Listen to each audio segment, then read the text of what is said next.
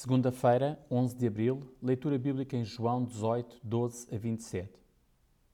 O poder militar do templo leva agora o Senhor Jesus ao poder religioso. Os sacerdotes queriam desde há muito tempo apanhar e condenar Jesus e chegar à oportunidade. Pedro e João seguiram Jesus, mas vai ser no meio daquele momento que Pedro acaba por negar três vezes Jesus, conforme o Mestre tinha dito que iria acontecer antes de o galo cantar. Quando confiamos nas nossas forças, no momento do aperto iremos falhar. Mas quando deixamos que o Espírito do Senhor nos conduza, então aí teremos ousadia e vitória sobre todo o mal. O profissional Pão do Céu é apresentado pela União Bíblica de Portugal.